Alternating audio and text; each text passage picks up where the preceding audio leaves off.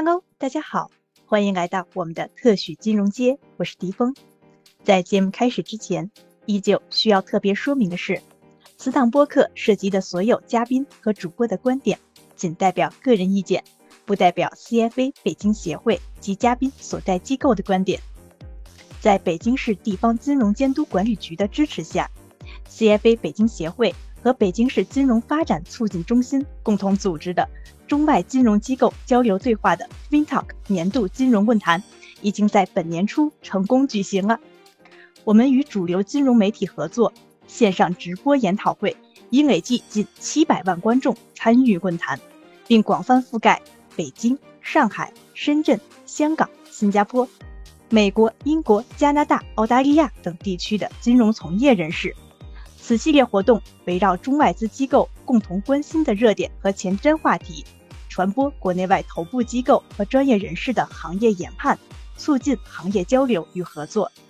今天我们就把其中的部分精华内容再次奉献给大家。之前没有赶上直播的朋友们，精彩不容错过哦。英国前首相丘吉尔有句名言：“你能看到多远的过去，就能看到多远的未来。”本期节目中，CFA 北京协会监事王卫华王总。将通过他二十多年资产配置方面的宝贵经验，为我们详解他对资产市场过往几年的回顾和启示，关于资产配置的初始条件的分析，成熟市场资产配置的演化和对比，以及王总对二零二三年资产配置的看法和思考。最后，王总还将为我们揭示中国传统典籍《周易》中关于资产配置的智慧。更要感谢王总对于我们金融从业人士的鼓励呀！物有甘苦，尝之者食；道有疑险，履之者知。希望我们这期节目能够帮助大家的二零二三年之路一帆风顺，一马平川。好的，谢谢主持人。呃，非常的高兴啊，能受 CFA 北京协会的邀请啊，参加这次网上的年度论坛。那么我演讲的题目呢是资产配置范式及二零二三年资产配置的思考。当然，由于这个时间比较紧啊，这个这个年年关的时候啊，准备的比较匆促，加之这个才疏学学浅，对这么一个比较大的一个题目啊，这个感觉还是不不够胜任，所以呢，是我是带着求学的态度啊，给大家分享学习。那么我主要讲四个问题，一个是对资产市场过往六年以及过往一年的回顾。第二呢是讲一讲这个在考虑资产配置的当前的初始条件的分析。第三呢是谈一谈，呃，我对今年的这个主要资产的一些看法以及配置的思考。那么第四呢是简要的，可以说也是把我这二十多年呀从事在机构投资者中的这个资产配置的一些思考，主要是也是把成熟市场的一些做法呀、一些一些演化呀做一个简单的对比。那么首先呢，我想啊，把过去六年全球主要几个资本市场这个股票的表现呢，做做一个简要的一个讨论吧。这里面呢，现在我们看这个这个图上啊，最上面的是这个纳斯达克的表现，其次呢就是这个 S P 五百，然后这里面有一条红线呢，实际上现在势头呢已经。是全球可能是最好的一个，就是印度的 S I N S E X 指数，然后这条白线呢是沪深三百指数，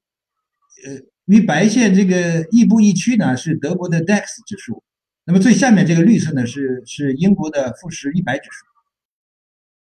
从过去六年中美德英印的股市走势可见呢，环球是同此凉热，基本上呢是亦步亦趋，同涨同跌。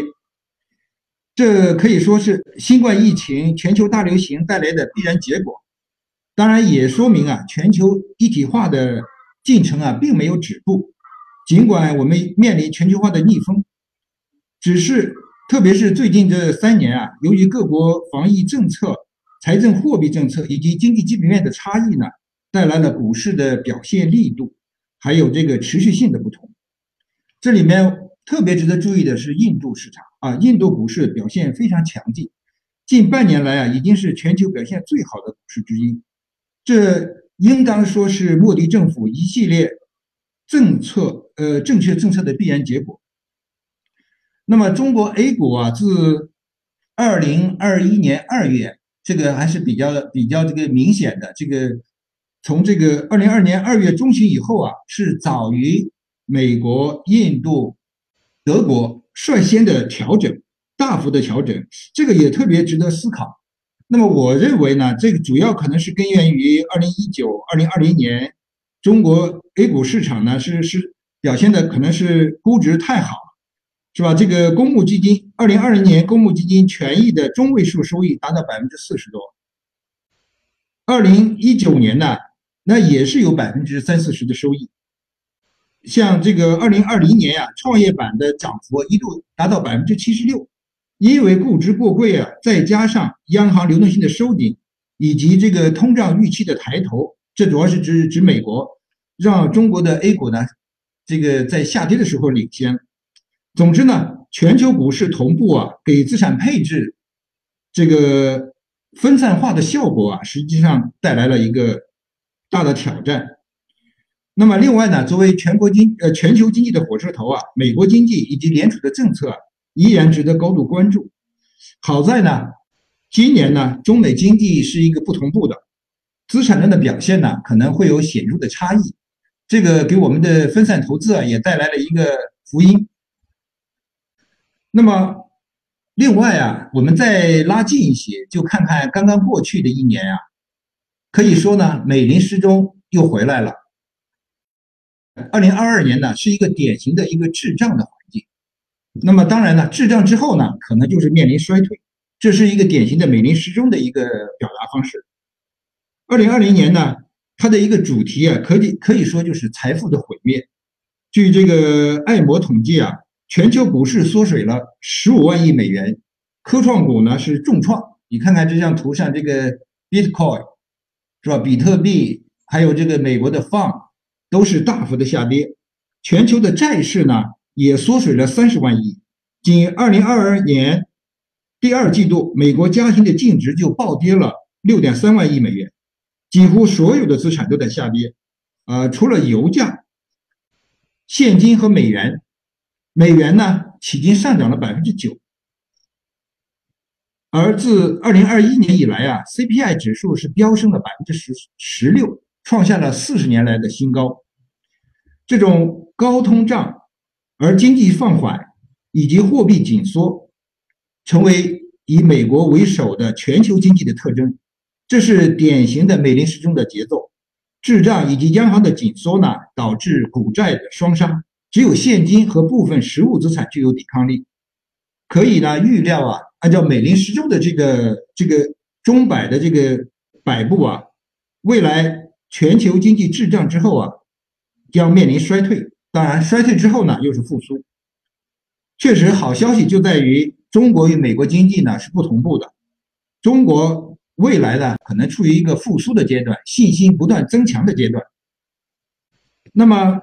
历史经验告诉我们啊，股票市场它是一个具有一定的混沌性、不可知性、非线性以及非周期性。那么原因在于呢，未来一段时间的回报啊，对于初始条件是高度的敏感。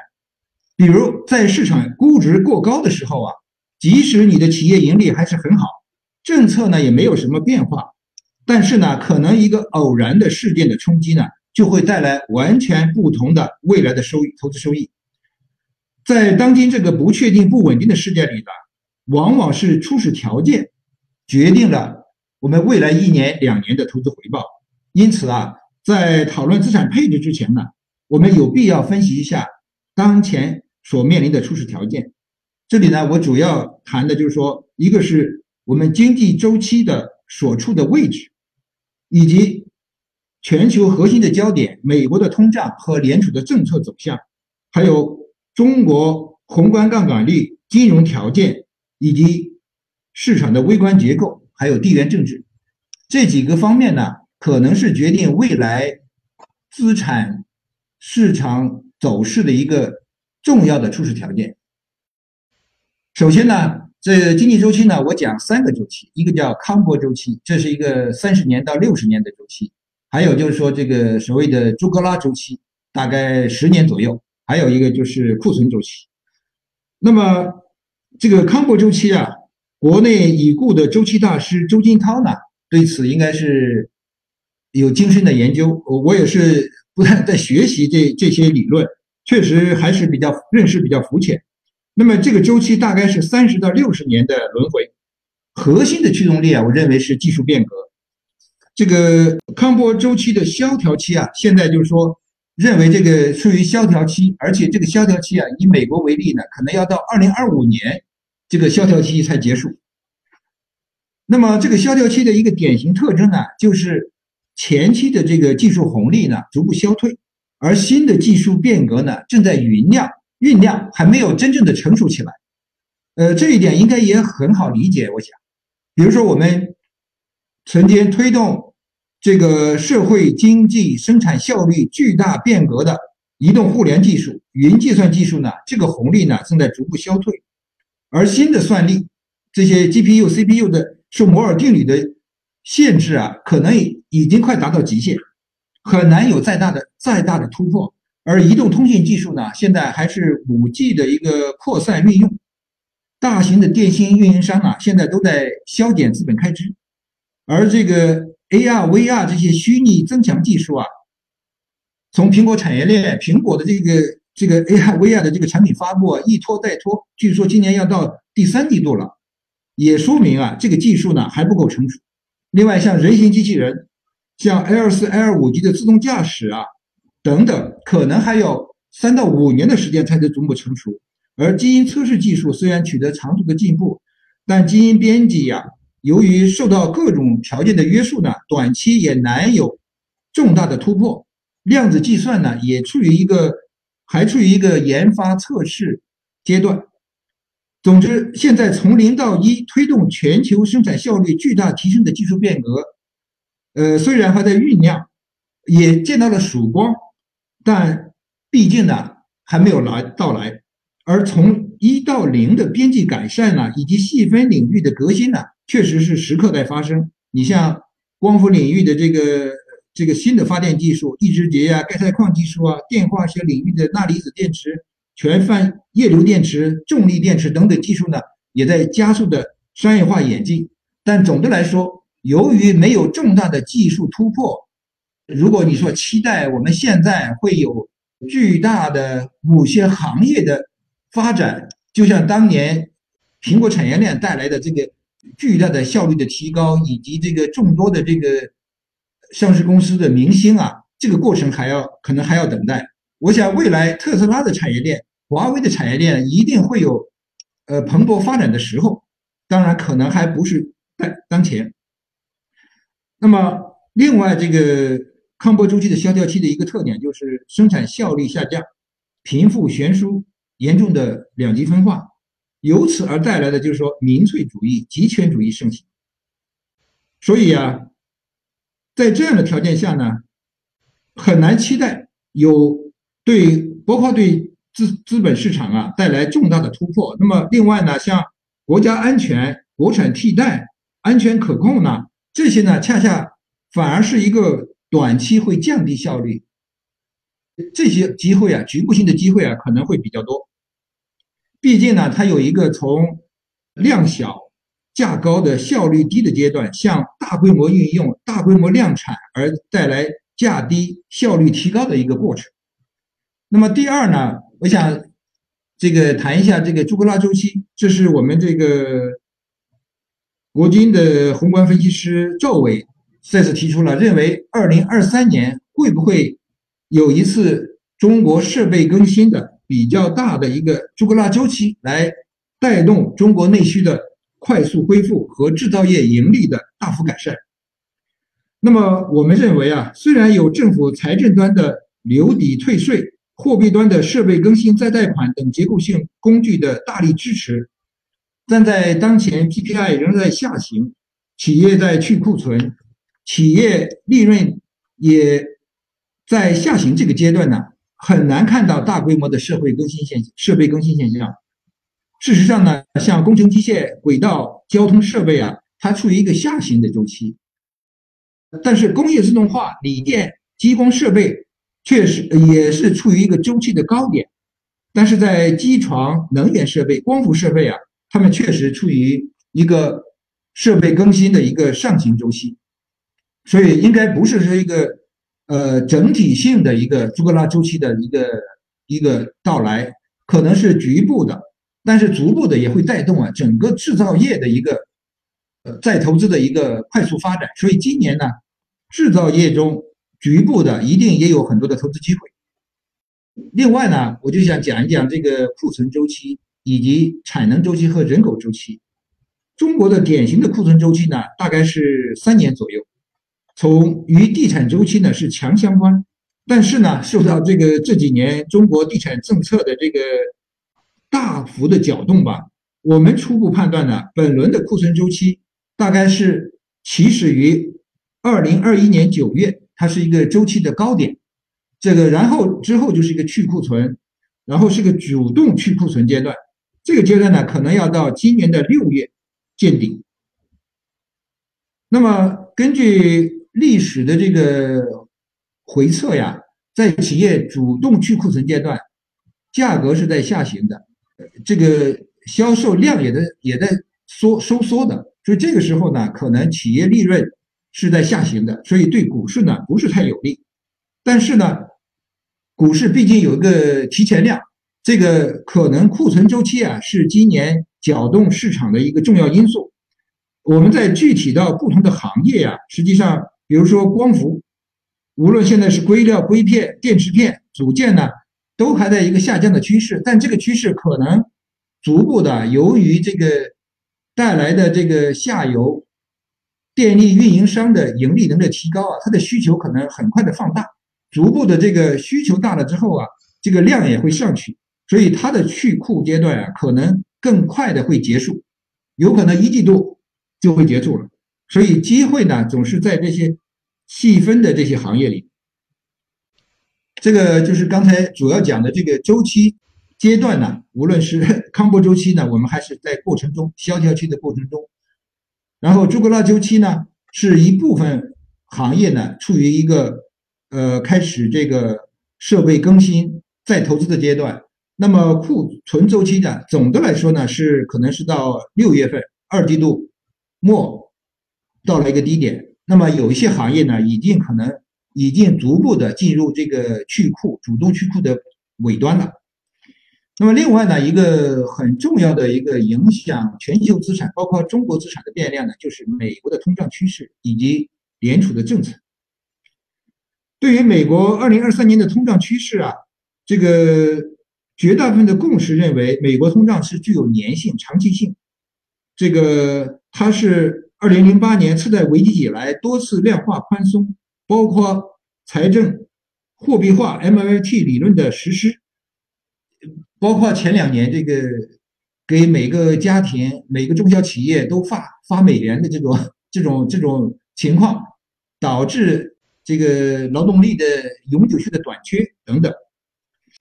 美国的通胀具有顽固性，可能会持续一段时间，持续的较长的时间。那么美联储的这个紧缩政策呢，可能也要等到。是不是到年底？当然，现在呢，这个情况呢，可能我们综合各方面的分析啊，认为这次美国通胀的根本原因呢，还不是需求端，它是供给的冲击是更关键的，也是同时叠加了美国货币财政的大规模的刺激。但随着疫情的控制，包括俄乌冲突的缓和，供给冲击逐步的消退。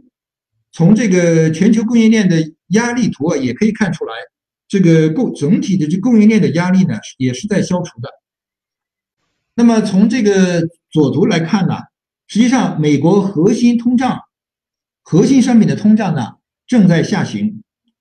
剔除这个房地产通胀指标的 PCE 啊也在掉头，而且业主的等价租金，它确实是支撑服务业通胀的最重要的因素。但是住房通胀的前端指标呢，也已经急剧的下行。那么再看看右图啊，呃呃中间这幅图，它是展示了需求货币实际利率和通胀的这个相互作用。在二零二零年以及二零二一年期间呢，美联储是大幅的增加货币供应，同时呢，来适应财政扩张的这个政策，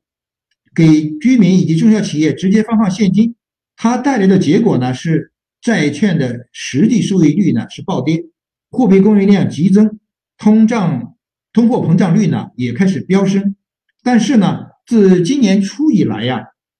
呃呃，就是二零二二年初以来，宏观形势发生了逆转。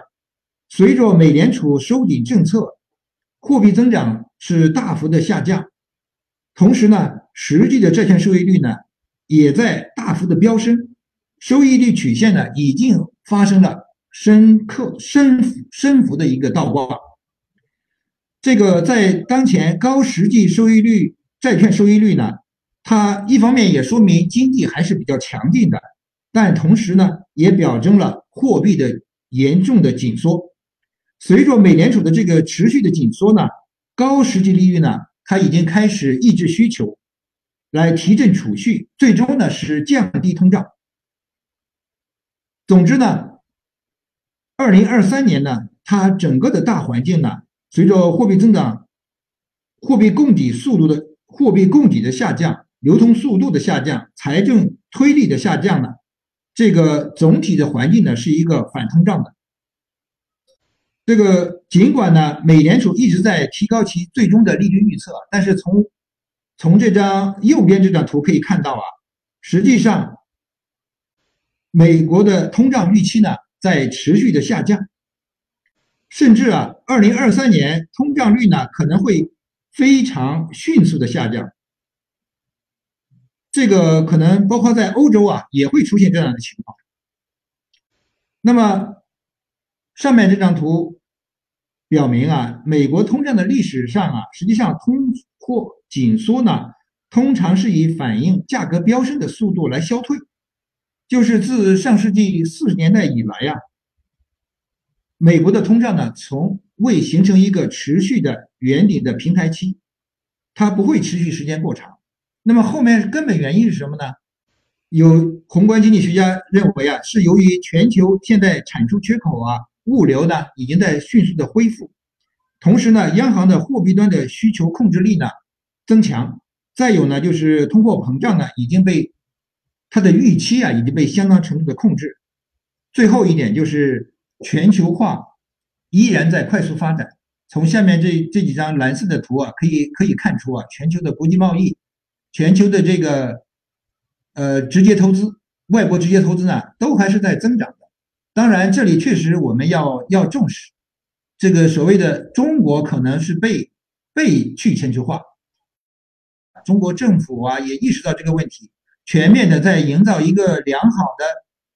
这个对外环境，在减少这种这种趋势，应该说这是值得大家重视的。我们看看印度，看看东南亚，看看墨西哥，实际上他们的这个这个全球化的感受啊，给我们可能是完全不同的。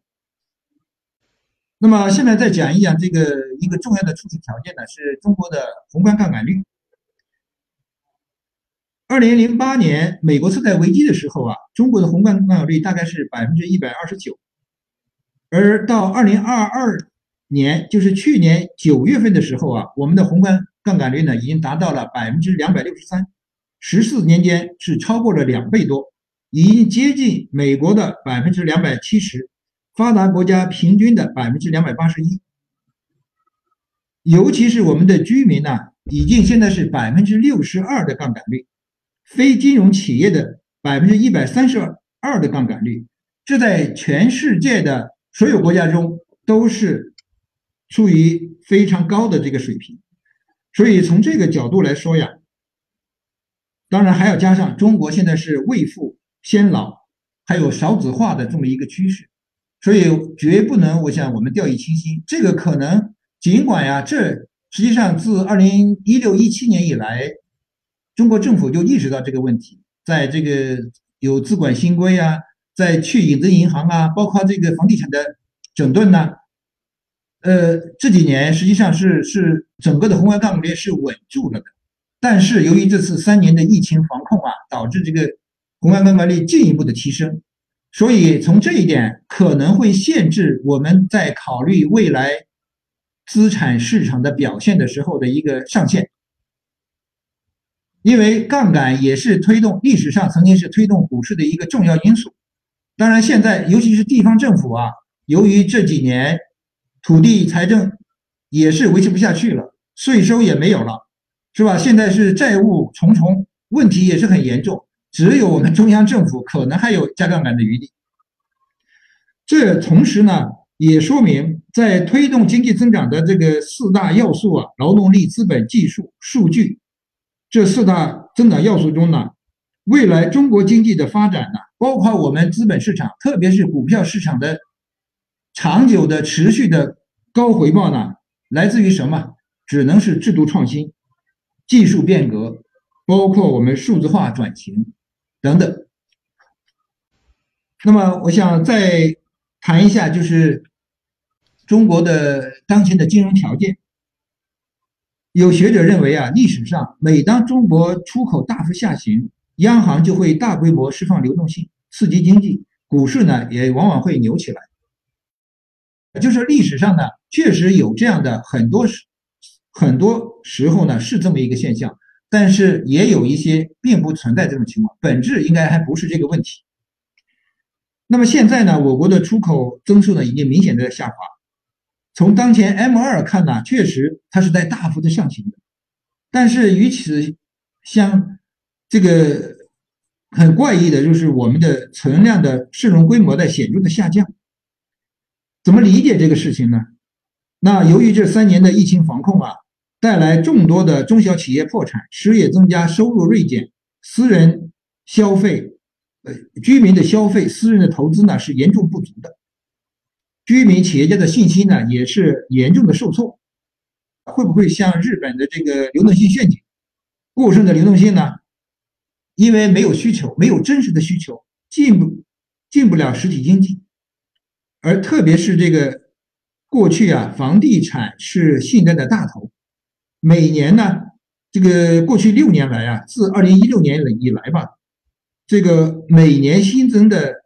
贷款呢，房地产就有五六万亿，整个房地产贷款占银行总贷款的百分之近百分之三十，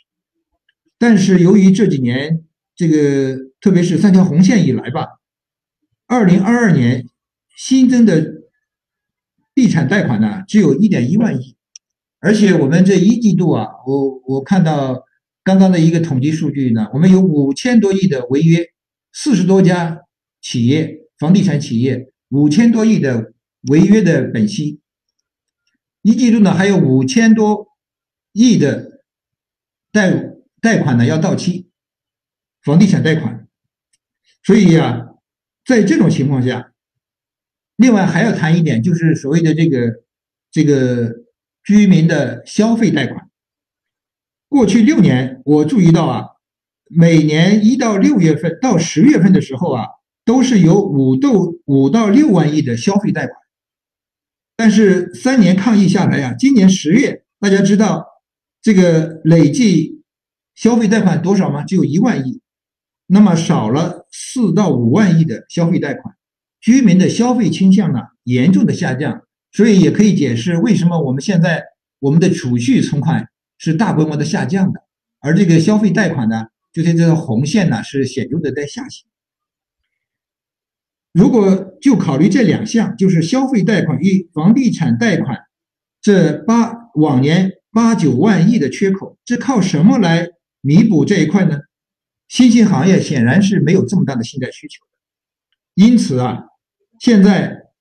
房地产能否稳住，消费者、企业家信心能否重新拾起来，信贷社融能不能拐头向上，这是观察中国经济是否复苏、强复苏的关键指标，也是支撑股市向好的重要力量。因为如果这些尽管这个 M 二上去了。但是 M 一没有增加，信心不足的话，如果这些资金不能到了实体经济，这我想啊，现在股市你像指望它有持续的这个上涨的动力也是不现实的。那么下面就是谈一谈资产市场、股票、股债市场啊，它的微观结构。首先谈谈这个这个典型的 Fed model 股债的性价比。那么从从过往的历史上来看的话，现在又到了一个股票相当于相对于债券呢，是一个具有很好的性价比的时候。历史上到这个时候呢，这个往往是股市是比较便宜的，是值得从长期的角度啊，是值得去加大投资的。那么从这个十年期国债的到期收益率来看呢，现在也是历史上的一个低点，尽管。这个二零二二年，呃，四季度啊，实际上有一定的上行。那么我们看历史上啊，实际上总体的趋势啊是下行，尽管确实对应的波峰波谷，而且每次这个反弹必然到了这个大概是二点五、二点六这个水平啊，必然要反弹，但是反弹的力度啊是越来越小。我对这个问题认识啊，我我是这么看呀。实际上，每一次利率的反弹，它往往后面是表达了一个这个经济活力、经济创造性，包括技术变革啊等等方面，才可能带来这个这个这个这个利率的真正的上行。这个细节我不想多说了，我们就拿。二零一五年，有人认为这个二零一五年这个是一个杠杆式、杠杆牛市，是吧？很短暂，很暴利。这个，但实际上，几即使有杠杆、有流动性，但是它的酝酿过程啊，实际上是二零一二年就开始了，也是一系列的改革，一系列的推动经济产生活力、产生创新才有的这么一个。牛市，我不知道这个大家能能否还能记到，二零一二年，向俊波任保监会主席的时候呢，推动了下半年推动了十二项保险投资新政。因为过去保险资金呢，只能是存银行、买国债，或者是投基金，没有众多的这个投资渠道。但是，一二年以来啊，这些投资新政呢，实际上是放开了保险投资的手脚。无论是公开市场、私募市场、境内市场、境外市场、股票、债券、房地产，各个领域啊都在涉猎，所以才有了后面保险资金这个收益的显著的提高。当然，也出现了一些野蛮人。还有另外呢，就是说，当时一二年郭树清，呃，到这个证监会任主席，我印象中是一周一个投资新政。所以，只有这些市场活了，有信心了，后面的包括 P to P，呃，各种这个互联网、移动互联等等这些新的新的这个这些产业的这些更新发展啊，还有就是说二级市场房呃科创板，那当时没有科是创业板的这个这个这个融资政策呢是极度放开的，科创板的公司呢可以凭它的高估值呢去。并购啊，这些，所以才带来了这么一个这个牛市。尽管后面这个，当然后面二零一五年之后呢，是大幅的一个收缩，去杠杆、去影子银行，这个资管新规等等，是一个这个这个中国的就是一热，然后又是一冷。那么现在，如果我们期待一个长久的牛市的话，也是一样的，需要期待有真正的变革。有真正的能激发投资者、消费者、企业家信心的这些政策行为出来。那么，另外一个重要的微观结构呢，就是沪深三百的股息收益率。就是我们看看历史上啊，实际上在在一五年牛市的顶点之前啊，实际上一二一三一四年股息收益率是达到了这个。一倍标准差以上的，是一个很有股息收益率角度具有很有投资价值。那包括一一九年、一二零二零年这个牛市中啊，实际股息收益率一度也是非常好的。那么现在呢，也处于这个情况。我们的股息收益率的角度来看的话，股票市场是低估的，股票市场是有投资价值的，这就是我们的初始条件。这个初始条件决定了未来，如果历史还得重复的话，那相对来说股市呢会有一个良好的回报。那么再讲讲这个很有意思的事情哈，就是说中美股市的相对价值的比较。实际上自次贷危机以来啊，中国 A 股相对于 SP 五百的指数的价值呢，相对价值呢一直是在下降的。虽然二零一四一五年呢有一个短暂的反弹，但自二零一六年以来呢，也是再度的持续下行，达到了近二十年的低点。现在这个点会不会是是个拐点呢？我们认为，结合呢之前分析的中美经济的不同步，是吧？美国明年可能是一个轻微衰退，欧洲是一个衰退，中国呢是一个逐步复苏，逐步。增强信心，这个这么一个过程的话，我想，特别是我们动态清零的痛苦啊，已经结束，处于一个恢复状态，那么这个拐点相对价值可能就会出现，中国 A 股会走出一轮相对于美股更有价值的一个表现。那么再讲一讲，就是成长和价值它们的相对价值的一个情况，这个也是。挺有意思啊！实际上，在二零一八年底到一直到二零二一年的二月，中国市场的这个成长股啊，以无论是光伏、C 叉 O、动力电池，还有这个电子半导体啊，这些高成长的这些赛道呢，表现是非常出色。远远跑赢了这个价值股，但是自二零二二年二二零二一年二月以来呀，实际上这个成长股呢就是在调整，尤其是呃二零二一年应该是九月呢，进一步的大幅的调整，这个情况呢，实际上在二零二零年之后呢，开始就有所转化了，就是以银行、地产。这个产业链为主的、为为代表的这种价值股呢，开始有所表现。那么到目前，我们认为啊，这个价值股的相对价值还是存在的，特别是在利率开始抬头向上，这个经济在 PPI 在下行，企业盈利在下行这么一个阶段的话，成长股是受损的。所以这个局面呢，可能我们认为。还会持续一段时间，所以价值股呢，应该是相对成长股呢是占优。那么这个初始条件，最后再简单讲一下地缘政治。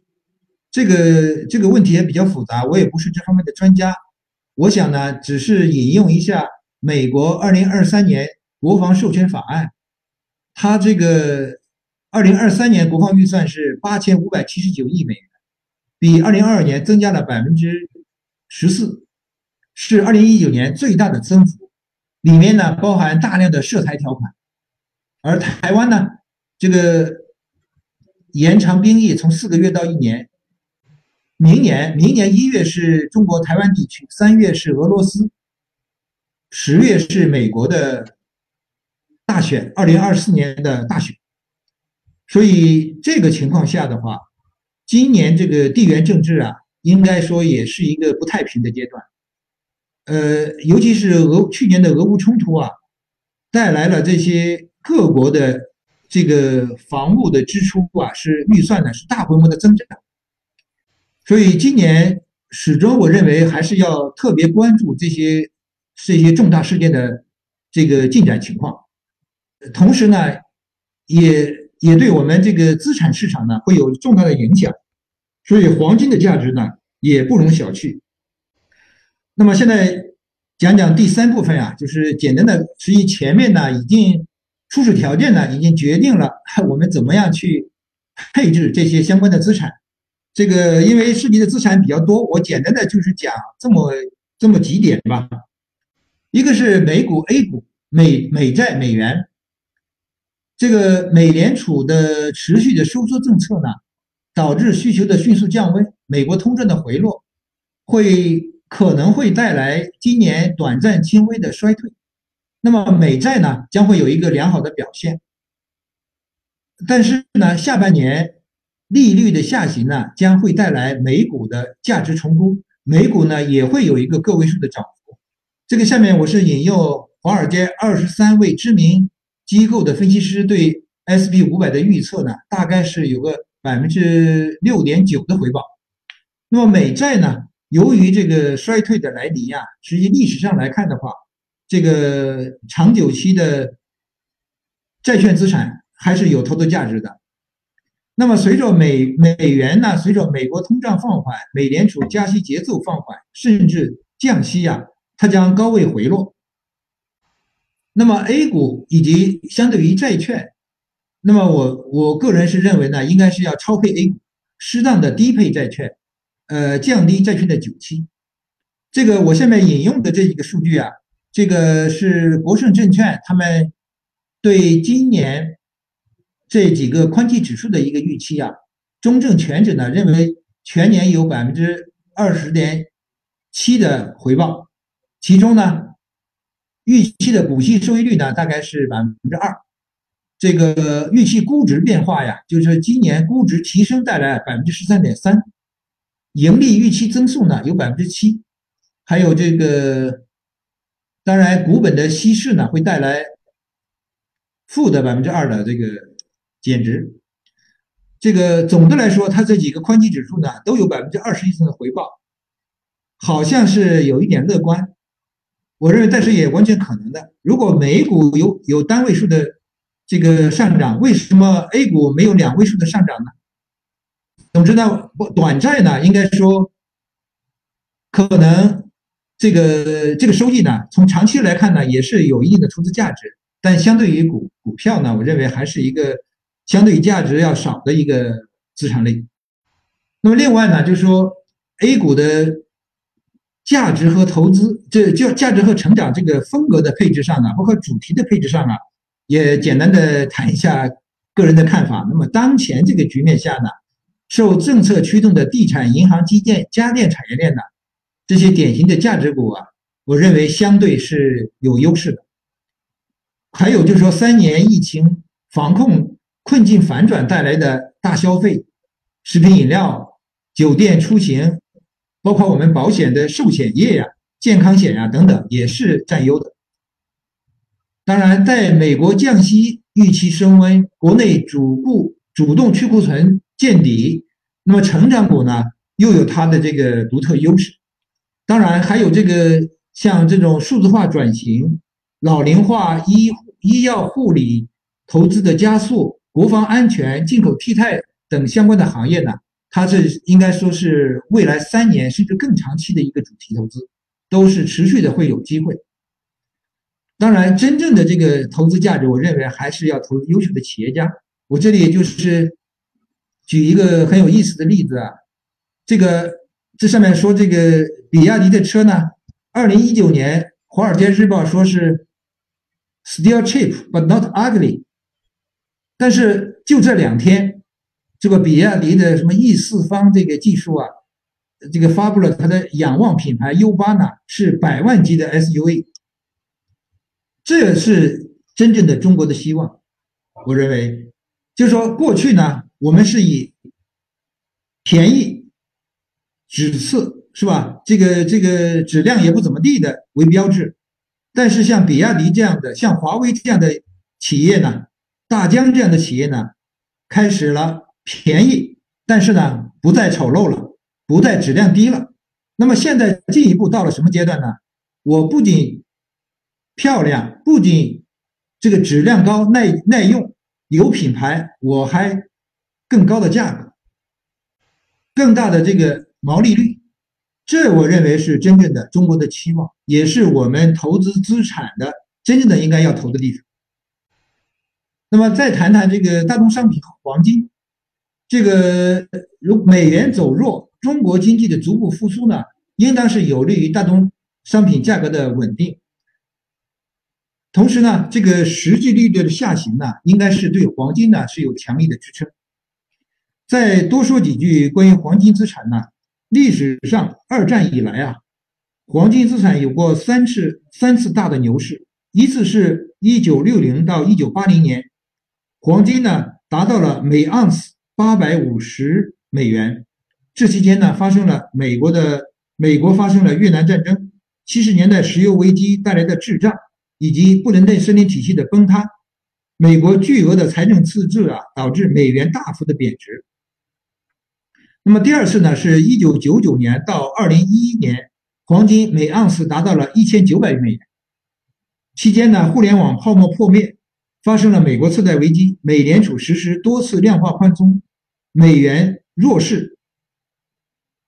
但是自二零一六年特朗普连任呢，财政货币方面呢又不断的刺激注水啊，美联储鸽派，二零二零年。八月的时候啊，黄金呢达到了每盎司两千两千美元，这个之后呢出现了回撤。这有人当时说啊，是不是美元的牛市结束了呢？呃，事实上呢，可能这是第三次黄金大牛市的开始。尽管我们有了一个回撤，这个特朗普下台，呃，拜登上台之后。有那么一个回撤，但是现在逐步的又到了这个新的一个台阶上。我们复盘历史会发现呢，凡是美联储鹰派的时候，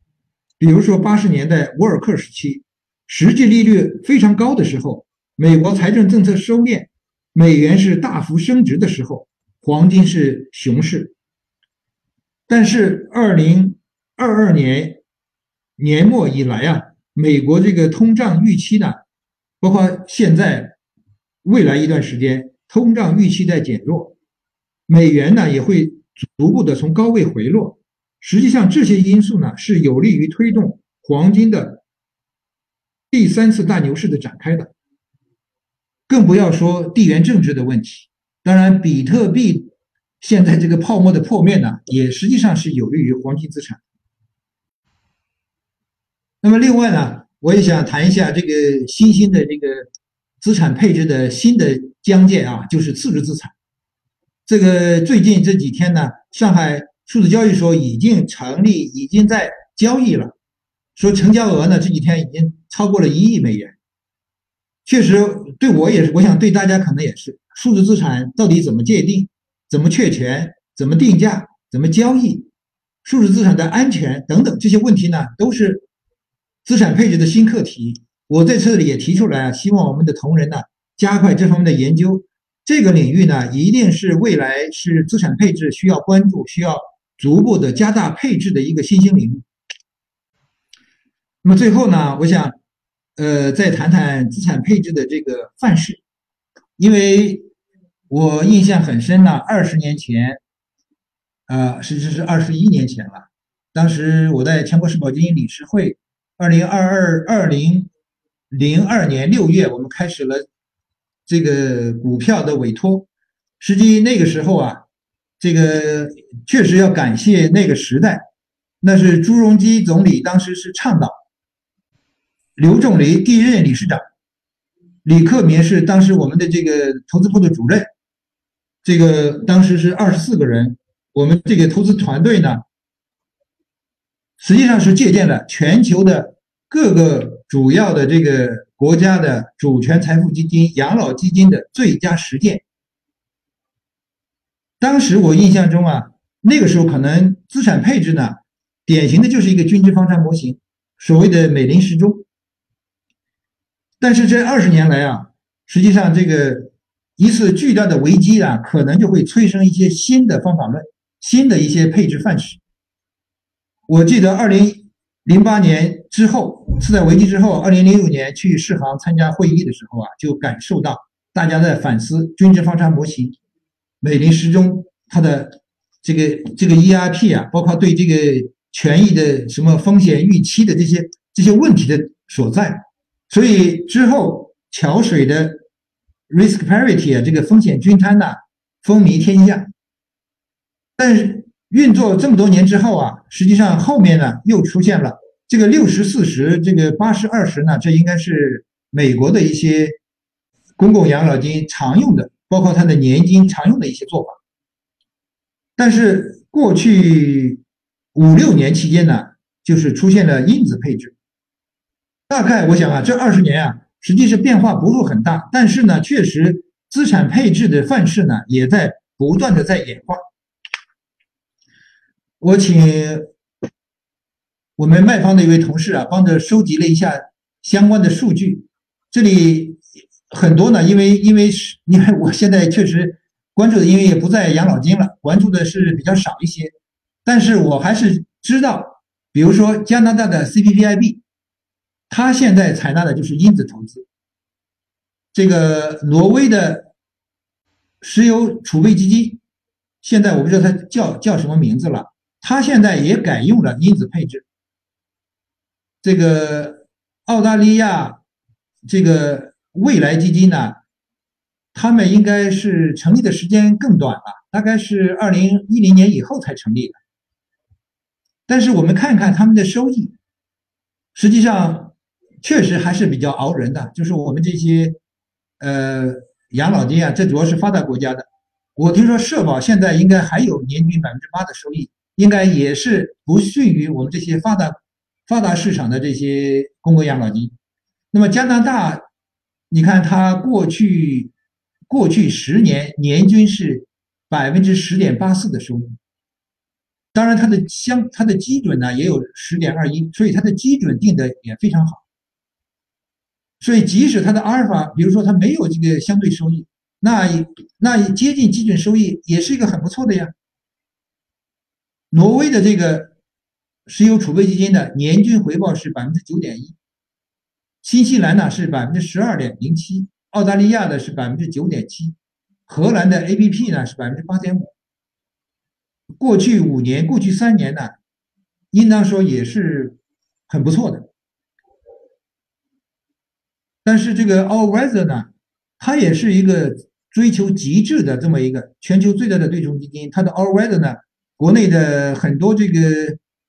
基金公司啊，都在学习，学习的也非常快。我也注意到有几家呢，也也设了这样的公募产品。但总的来说呢，我们的分散度，我们的这个风险均摊的这个是不是极致化，可能还没有，肯定我想肯定应该是没有桥水做的这么极致的。但是它实际上它的你看，二零一四到一五年。是负三点七二，二零一七到二零一八年是负三点一，二零二一到二零就是去年的负十八，就是 all weather 全天候策略 risk parity 的，它有它的优势，但是它的它的不足呢也很明显，就是在特定的一个流动性全球流动性收缩的阶段呢，所有的资产除了现金都不好，这个情况下它也表现不好。所以主要的一个结论呢，就是说，通过这些范式的演化与表现呢，那么资产配置的方法还是要不断的演化迭代的，要跟上这个时代的步伐。从早期的均值方差、美林时钟，到后面的风险评价，到后面的现在的因子配置，有可能现在最新的又有一些新的一些这个这个 AI 的这个作用啊，我我，但是我我可能跟踪的不够及时。总之，我想这代表了我们。这个行行业这个领域啊，做资产配置人应该有的行动，没有最好，那当然也只有最适应各个机构的方法。最后两点呢，呃，我记得是丘吉尔说过这么一句话：，当你你只有把历史看得更久远，你才能看清看得更长远的未来。这个原话我忘了怎么说的哈。实际上，资产配置。或者是我们在面临这个市场啊，周易它是给了我们很多智慧，周易有很好的启示的。周就是周而复始，周期循环；易简单容易变化。就是刚才讲的初始条件，讲的各个资产的情况啊，它总的来说，无论是大周期、短周期、技术变革，包括这些情绪呢，都是周期，都是在变，唯一不变的就是变化。但同时呢，大道至简，也不能说搞得非常复杂。你比如说因子投资呢，核心的无非成长是吧？通胀什么流动性，这因子也不是很多。就是就像我们这个食物，我们人的构成无非是一些是吧？氨基酸、什么脂肪、这个各种维维生素、矿物质、碳水化合物，是吧？也是简单的。怎么样？就是说从这些资产中找到它的第一性原理，找到它最最核心的东西，这个是很关键的。同时呢，确实周易也告诉我们要有忧患意识、变革意识，还有中庸的原则。资产配置本质上它就是一个中庸，它就是因为我不知道某一个资产它一定会表现的最佳，所以我要分散，我要尽量的分散下来。这是个中庸的原则，当然我们确实要关注变化，识别经济周期及其变化。最后再再多说一句啊，这个这个，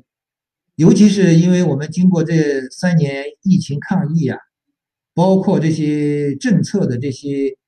这这这些因素啊带来的信心的极大的受挫，但实际上我们回到我们远古的时候啊，中国人的 DNA 啊。夸父追日，是吧？他怎么解读呢？他是敢于天公比高的，敢于挑战权威的。但是同时，西方呢，这个太阳神是他最敬仰的神，他绝对不会去去去敢于去挑战他的。那么大禹治水，不靠天不靠地，顺应规律，顺应这个事大势，知行合一。而我们西方这个源头旧约呢，它是。是靠诺亚方舟的，不是靠自己啊。那么钻木取火，实践出真知，是吧？旧约呢，这个火呢是从普罗米修斯啊从天庭里盗取的。还有这个鲁迅呀写的一首诗上的“精卫衔微木，将以填沧海。行天五干起，猛志固常在。”尽管是有点悲壮，但是反映了。中国人的底层精神，我认为这是真的精神。但是很遗憾啊，好像近 两百年、三百年来，这个这个为啥这这这好像应该是能这种精神应该产出这个这个艾伦·马斯克 steven Jobs 这样的人物的？但确实，我认为我们像比亚迪是吧，王传福这样的，像任正非这样的，他们就就这样的 DNA。我想这也是因为今天我是最后也是。寄希望于我们 CFA 的会员，应该要有这种精神。无论是我们做资产配置，在各个领域的投资中啊，要有这种敢于挑战、敢于突破共识。因为投资是逆人性的，往往是在大家这个羊群效应一片乐观的时候呢，可能就是一个非常拥挤的时候，是风险最大的时候。往往是灯火阑珊处呢，是最美的时候，最值得投资的时候。那还要有要有实证的精神，要有这个不气不馁的精神等等。好了，我就先说到这里。好的，大家对资产配置这个话题还有什么想说的？欢迎在评论区留言和我们交流，或者还有什么好的选题，也可以在评论区提出来。如果你们喜欢这期节目，还请多多点赞、打 call、收藏、转发支持我们哦。如果大家还想收听我们的往期节目，可以在各大音频播客平台搜索“特许金融街”或者“北京金融分析师协会”，订阅和关注，那真是对我们最大的鼓励了。